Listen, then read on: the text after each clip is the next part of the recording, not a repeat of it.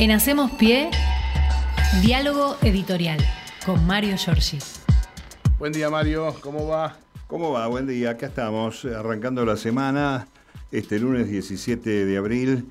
Eh, va pasando abril, ¿eh? es un mes más corto, 30 días. Va con la dinámica del arranque del periodo de elecciones en las provincias argentinas. Recordemos que el próximo 25 de abril empieza eh, el, cronograma electoral nacional, porque allí eh, se pone en marcha el cierre del padrón provisorio y la fecha límite para la inclusión de novedades registrales. Esto se hace como corresponde 180 días antes de la elección general, así que ya estamos con clima electoral y se vivió este, en Neuquén y en Río Negro en el día de ayer, en el domingo ayer, con este, datos que son eh, algunos casos interesantes. Y otra cuestión es que obviamente ya este, en las provincias de Río Negro y Neuquén eh, no podemos hablar de partidos políticos, podemos hablar sí de nuevas conformaciones de alianzas, eh, en algunos casos este, de naturaleza inexplicable desde la mirada, digamos, este, unitarista de la ciudad de Buenos Aires y sus alrededores. Y también, obviamente, para este, desmentir algunas cuestiones potenciales. Por lo pronto, los candidatos de Miley, que no alcanzaron en ningún caso el 10%, es un dato que revela que el impacto de las provincias es distinto al de los centros urbanos hiperpoblados. Ojalá sea una buena señal. Sí, sí, sí, eh, el otro día Pepe Mujica escribió por allí, este, o dijo una frase que alguien retomó y la escribió por allí, la culpa de que Milei haya crecido es de ustedes, dijo, este, repartiendo un poco la pelota, a nosotros mismos que multiplicamos, a los medios que lo engendraron y que ahora no saben cómo hacer para sacárselo de encima o juntarlo con Macri para atenuarlo, como si eso fuera un alivio para todos nosotros, ¿no? En fin, pero vayamos a los bifes. Eh, mm, el vicegobernador y actual diputado nacional eh, neuquino, Rolando Figueroa, Rolo Figueroa, como le dicen, terminó este, con más de 60 años de hegemonía del movimiento popular neuquino. Eh, Neuquén eh, tuvo en los hermanos Zapag, los viejos, en el arranque de la democracia, una suerte de este, desprendimiento del peronismo a nivel de caudillajes en, las provincias, en las provincias argentinas. Neuquén fue el movimiento popular neuquino, hubo otros caudillos, Vicente Leónidas Sadi, por ejemplo en la provincia de Catamarca y otros tantos, ¿no?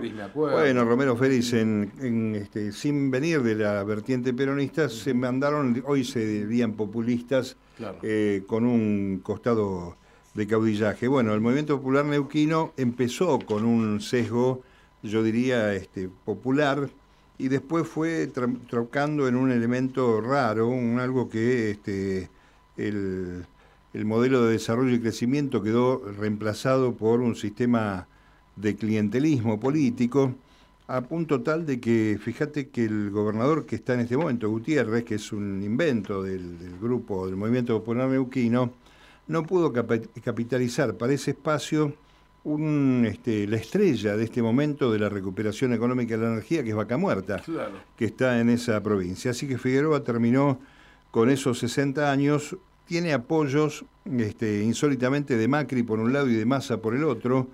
Hubo eh, un, este, un Juntos por el Cambio, independientemente de esta lista, que quedó cómodo, cuarto o quinto, y mm, este, va a asumir como gobernador y va a ser reemplazado en la Cámara de Diputados por Rodrigo Osvaldo Giancafilo, que Giancafilo López, que tiene una este, raíz mapuche, como su nombre lo indica, y eh, hay que decir que eh, esa situación de apoyos simultáneos marca que este espacio, eh, comunidad, que así se llama, de Figueroa, eh, desplazó también a las conformaciones posteriores. ¿no? hay que decir que el Frente de Todos quedó tercero con un 12%, esto tiene que abrirle los ojos a la gente del Frente de Todos, y Carlos Seguía, que el candidato de Miley terminó cuarto sin alcanzar, creo que con el 8%, vamos a ver cómo terminan los, números finales. Y la lista de limpia, digamos, pura de Juntos por el Cambio, eh, con Pablo Servi, alcanzó el 3%. Vamos ah, a por debajo de Milei. Sí, sí, por debajo de Milei. Así que el candidato oficialista, que fue el segundo, Kopman, para mí es Kopman, pero bueno, lo dicen Kopman allá, Marcos Kopman, hoy es el vicegobernador y quedó con un poco más del 30% de los votos.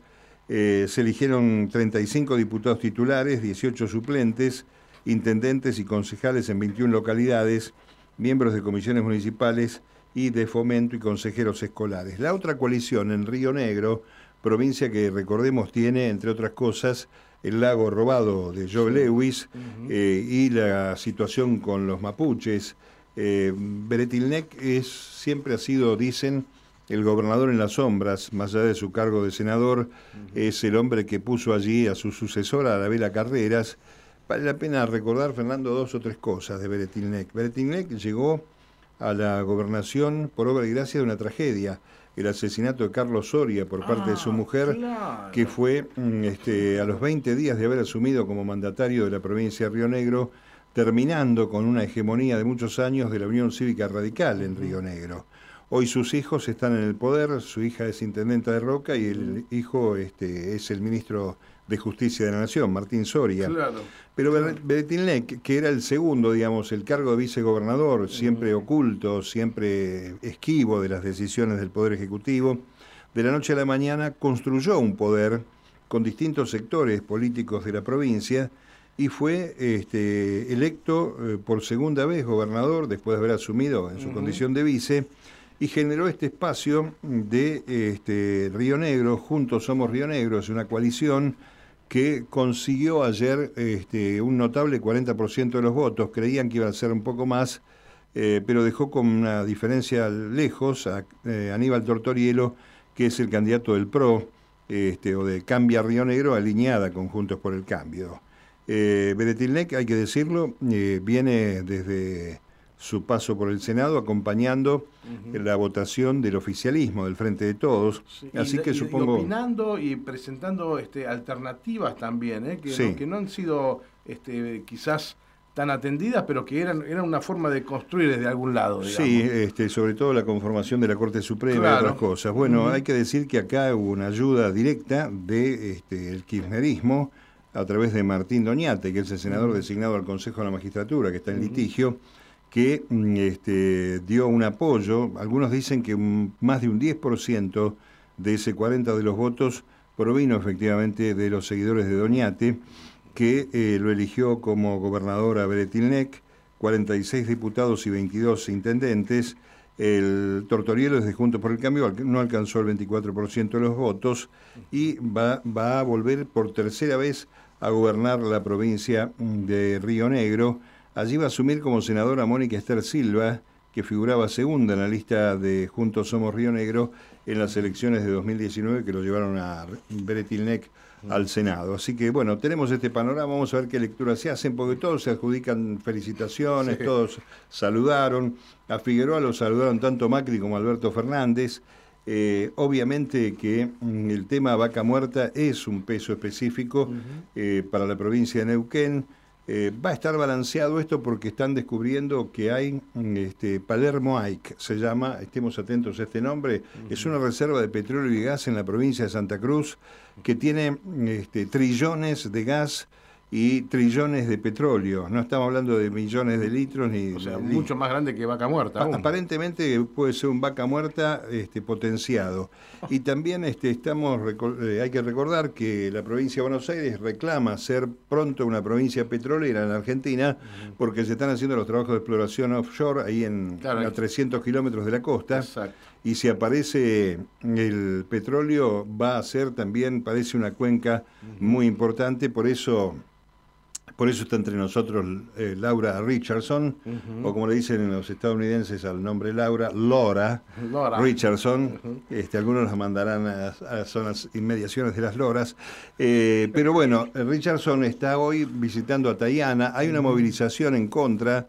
Eh, yo digo que es muy interesante este tema porque creo que lo hablamos la semana pasada todos los presidentes van ahí, los este, maltratan bastante a los presidentes latinoamericanos en, la residencia oval y en las reuniones con el gobierno norteamericano, cual sea, el presidente que sea.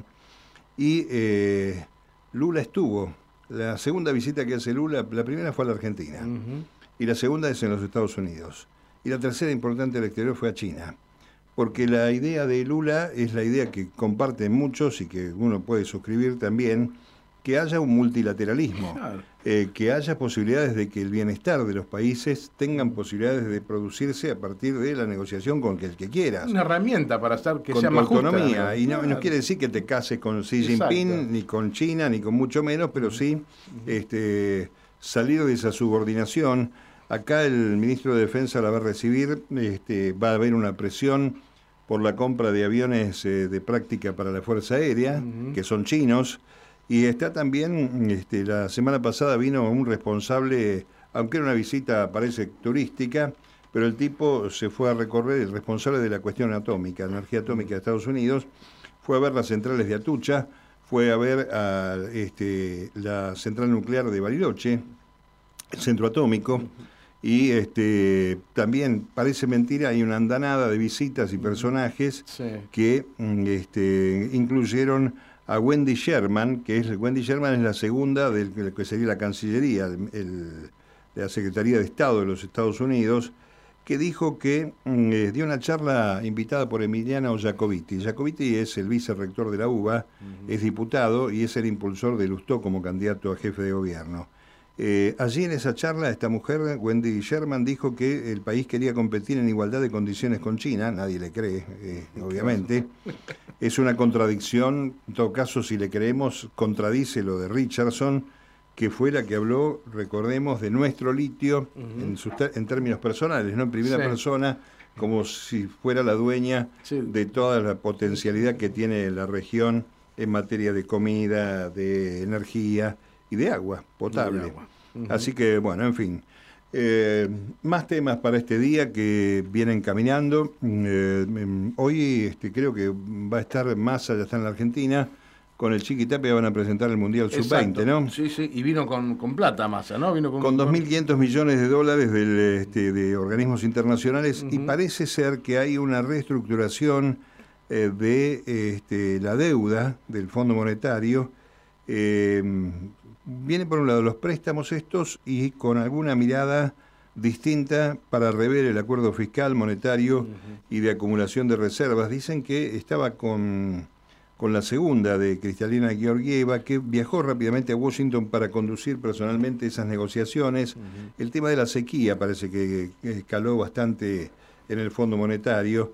Pero del Fondo Monetario mm, este, uno no puede confiar nunca porque es un organismo cuyo peso específico tiene que ver con las acciones, si se pudiera medir en acciones, que tiene Estados Unidos y en las decisiones que toma. De la misma forma que Trump le ordenó al fondo darle una fortuna que no recibió ningún país en el mundo Mauricio Macri, este, ahora te aprietan porque ellos siempre son los que tienen que recaudar, ¿no? Y claro, del cogote. Y vos mencionaste la sequía, Mario, viste que eh, inmediatamente a partir de esto se hizo un, un, dólar soja y, eh, por esta cuestión de la sequía. Bueno, hoy están los, pequeños productores y los productores indígenas reclamando también un centro para ellos, también tienen la misma sequía, pero a, los que no se los asiste para nada, se asiste a los grandes pools. Estaría bueno también ver qué pasa este, con este reclamo que están haciendo las economías regionales, el pequeño y el indígena, que también son productores, tienen la misma sequía, pero no son tan asistidos como los grandes. Y no va bien ese tema de dólar soja porque no están vendiendo ni están entregando las utilidades de la el impuesto, digamos, a las exportaciones, conocido como no retenciones. ¿Sabés quién no liquidó? Vicentín. Vicentín eh, tenía que liquidar 800 millones de dólares y no los liquidó.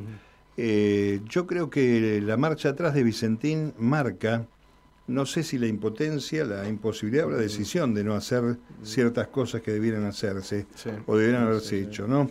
entonces ahí está, creo, la gran este, incógnita que tiene el Frente de Todos para eh, proyectar sus candidatos, cualquiera sea, eh, respecto del proyecto de país. Claro, porque unos estafadores probados aparte. Sí, además este, hay cosas que este, recordemos que cómo fueron los acontecimientos. Allí estaba Marcela Lozardo como ministra de Justicia de la Nación, eh, que fue compañera de este, oficina este, del estudio de abogados de Alberto Fernández. Sí. La ministra eh, creo que después de Vicentín, después de ese enorme papelón, este, fue desplazada. Perdón. Y es este Es la embajadora en la UNESCO, creo ahora. Se la escondieron en París. Justo murió Pino Solanas, recordemos, por ah, COVID. y ese cargo había quedado vacante. ¿Por qué la nombro a Lozardo? Porque parece que es la que aconsejó o decidió con Alberto Fernández dar marcha atrás al proceso de expropiación y entonces allí estamos, este, es donde habitualmente uno entrega cierta debilidad, cierta señal de debilidad, que puede ser por impedicia, eh, puede ser por un error de naturaleza administrativa o puede ser por convicción. ¿no? Sí. Este, aquella historia de que todos somos Vicentín, y la verdad que nosotros decíamos con todo respeto, no, nosotros no, somos Vicentín. nosotros no este, estafamos a nadie. Nosotros no estamos clavando a nadie y este, todavía estamos esperando que paguen sus deudas. Un hecho lamentable. Bueno, para adelante. Eh, hoy hay una actividad hablando de Garcas, este, perdón, eh, del empresariado argentino, Círculo Rojo, en el Hotel Yao Yao en Bariloche. Oh. Vamos a ver, porque lo iban a convencer a ver si iba o no iba eh, Fernández, pero desde hoy hasta el miércoles, una cumbre que se viene desarrollando desde el año 2014, cuando empezó, este, perdón, desde 2016, cuando empezó el gobierno de Macri y están eh, para ir, aunque juntos pero separados, la reta por un lado, Bullrich por otro, eh, dicen que no va a ir eh, Mauricio Macri por otros compromisos, tiene mucho trabajo Macri. Sí. Y, este, y estará Milley también por el lado de los libertarios, algunos referentes macristas, la Cunza, Luciano Laspina, que son los referentes de la reta y Bullrich, respectivamente, y también va a ir Vidal creo que es una cumbre casi opositora. Eh, dicen que fueron invitados y se excusaron Scioli y Guado de Pedro. Scioli salió a ratificar su intención de ser eh, candidato a presidente y este, ayer pasó una cosa curiosa. Luis Delía, que juega un partido muy cercano a defensa de Alberto Fernández, perdón, salió a promover una fórmula Scioli Alberto Fernández. Alguien le avisó, che, Luis, mirá que está sentándose con la cámpora y van con los gobernadores del interior. Lo que menos le interesa a Scioli es pegarse a Alberto Fernández. está en eh, baja cada día más, claro.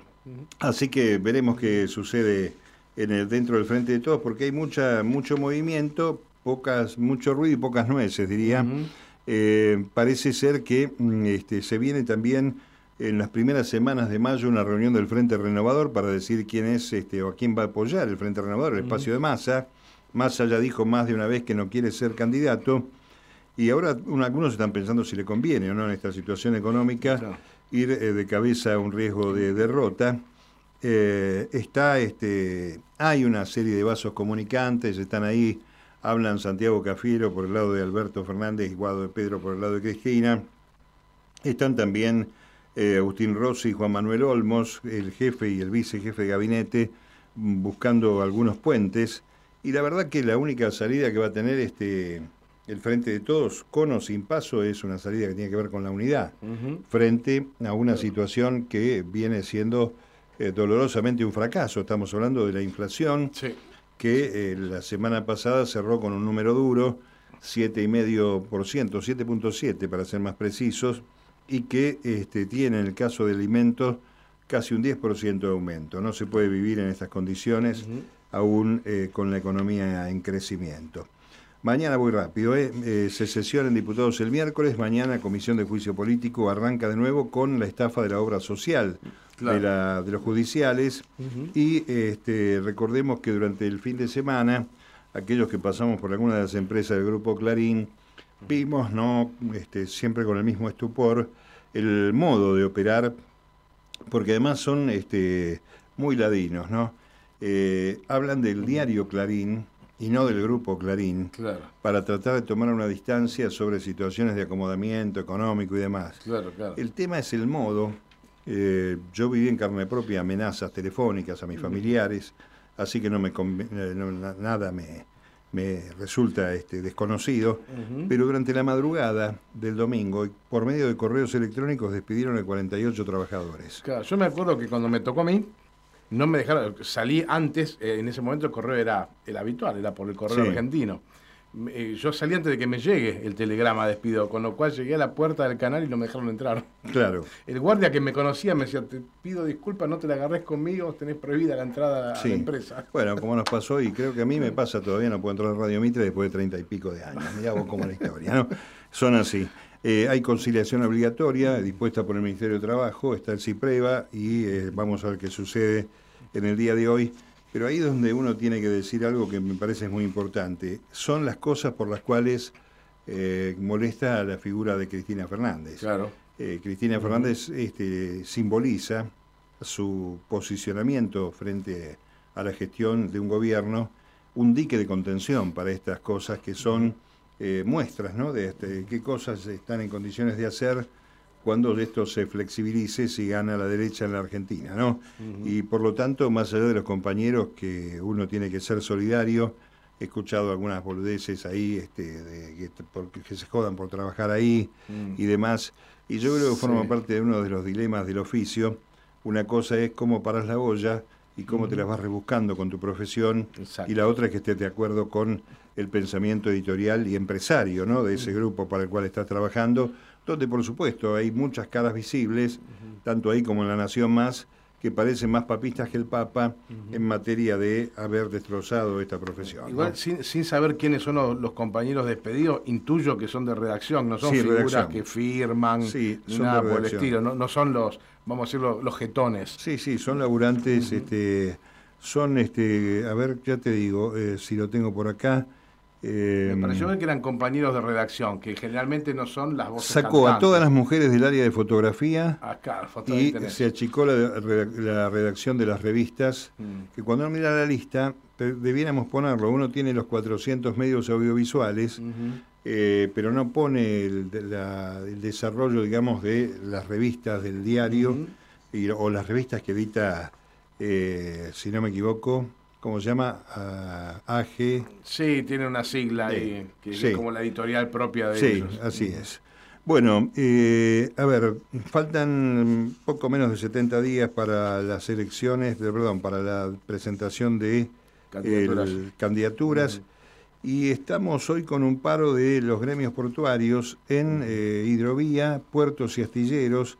Todavía está vigente un decreto, otra de las cosas que el gobierno de Alberto Fernández podría hacer y no hizo, que no significaban guita, es eh, derogar un decreto de Macri que eh, ordenó la existencia de una única terminal operativa en el puerto de Buenos Aires.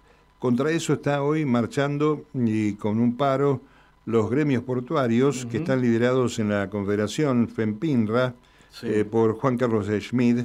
Así que este, vamos a ver qué es lo que sucede aquí porque es un paro por 24 horas. El viernes, Mario, casualmente hablábamos con eh, Armando Alessi, que es el secretario general de Siconara, que son los trabajadores de los barcos que están, los que no ven, los que están abajo de cubierta, que son los que... Eh, eh, los que acomodan la bodega, sí. y mientras el motor está en marcha son fundamentales allí para que eso funcione. Uno piensa que es el que tiene el timón en la mano, el que lleva todo adelante. Sin embargo, hay mucha, mucha gente ahí abajo que le empezaron a descontar eh, el, impuesto, eh, el impuesto a la ganancia porque como tienen que hacer las extras y todos tuvieron una reducción de sueldo, como están las cosas últimamente, y están sumados a esto que nos acaba Y eso que son sueldos bastante privilegiados respecto a otros trabajadores. Tenés razón en lo que decís, porque, por ejemplo, el mismo salario con distinta responsabilidad tiene un jefe de máquinas y un capitán en un barco. Claro. Porque efectivamente tienen esa responsabilidad. Bueno, último dato que hoy ocupa la tapa del diario Página 12, muy interesante, es otra mirada de la salud según Horacio Rodríguez Larreta. Hace unos eh, días atrás asumió en el Consejo Social de la Ciudad de Buenos Aires Cintia Houghton, sí, señor. la exdiputada antiaborto, y este, ayer se anunció la firma de un acuerdo entre este Consejo Social y el Ministerio de Salud de la ciudad, si son todo lo mismo, Germán Quirós, con eh, un cartel que va a aparecer en todos los hospitales públicos porteños con 0800 eh, Vida. Es un teléfono que atiende la Red Nacional de Contención al Embarazo Vulnerable, que integran 400 instituciones voluntarias de todo el país comprometidas con la defensa de las dos vidas. ¿no? Sigue estando latente esa discusión que fue zanjada por la ley, que fue zanjada en el Congreso de la Nación. Eh, ahí este, te van a inducir a que este, defiendas las dos vidas en cualquiera de los casos, ¿no? Este, mientras está vigente la ley de interrupción voluntaria del embarazo, que insisto, está mal este, decir la ley del aborto, porque es una decisión voluntaria del embarazo, y no es que hacemos deportivamente abortos porque nos gusta hacer abortos en la República Argentina.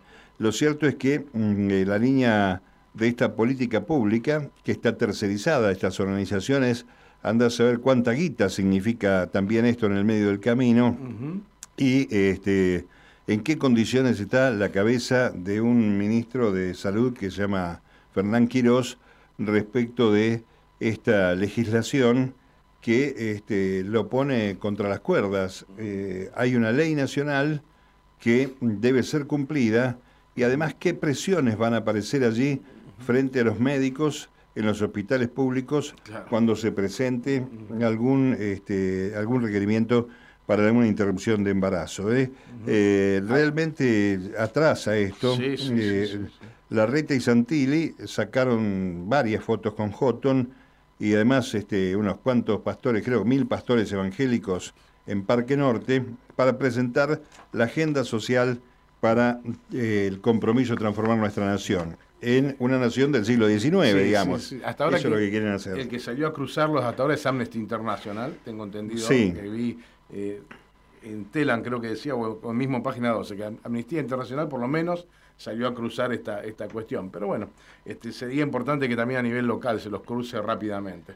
Bueno, eh, y me voy. ¿El penal a Racing será una venganza de Yael Falcón Pérez para... El... Por haber renunciado a la municipalidad. Parece que lo rajaron. Dicen que renunció o que lo rajaron. Está publicado en, las redes el, el, que renunció. de despido, pero puede ser que lo hayan...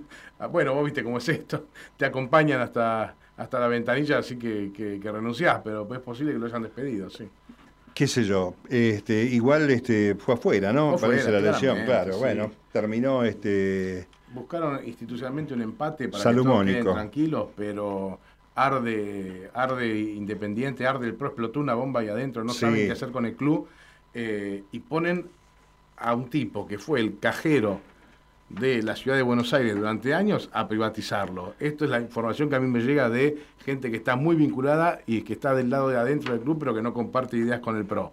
Así que aparentemente eh, hay un oxígeno de plata que no sabemos de dónde sale. No sabemos si vienen de la Municipalidad de Lanús, si vienen de, si son Panamá, de los Panama Papers, porque Grindetti estaba involucrado en todo eso, pero la plata apareció para contratar, por ejemplo, a Russo Zielinski.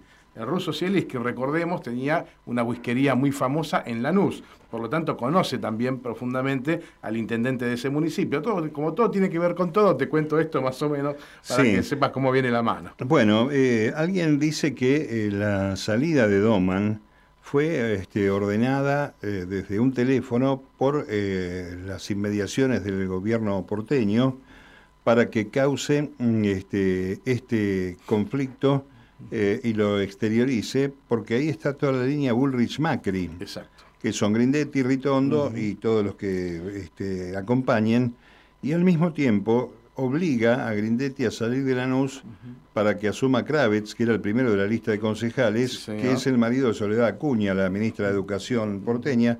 Es posible, pero eh, lo que estamos señalando es que aquí hay una situación interna este, dentro del PRO, eh, que vamos a ver cómo repercute en la alianza Juntos por el Cambio. Hay reuniones de la reta, parece que se juntó con Manes, todo el mundo lo ve con alguien y dice este va a ser el vicepresidente o el candidato a vicepresidente. Y las encuestas están dando mm, eh, resultados variopintos. Por ahí está mejor Bullrich y por ahí está mejor la reta. Un problema que tiene la derecha y que debe alertar al frente de todos, sobre todo por una eventual mm, alianza con este, el diputado y economista Milei, este representante de las este, ideas más ultraconservadoras que tanto daño le hicieron a la Argentina. ¿no? Mario, aprovecho tu presencia para decir algo más del tema de Independiente. Eh, está muy interesante lo que dijo en las últimas horas este, Ducatenseiler, que sabemos que es un hombre que está claramente peronista, más ligado al kirchnerismo.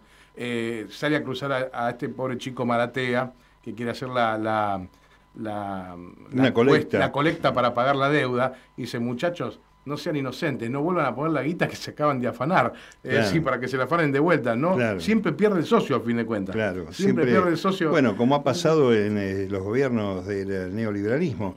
La guita que rifaron o se afanaron eh, desde el macrismo la está pagando el pueblo argentino con ajuste y con dolor. ¿no? Mira qué buen este, ejemplo. Lo del FMI se puede clavar justo con lo de Independiente. Claro, hagamos una colecta entre todos para pagar la deuda del Fondo Monetario Internacional mientras tanto ellos se la llevaran.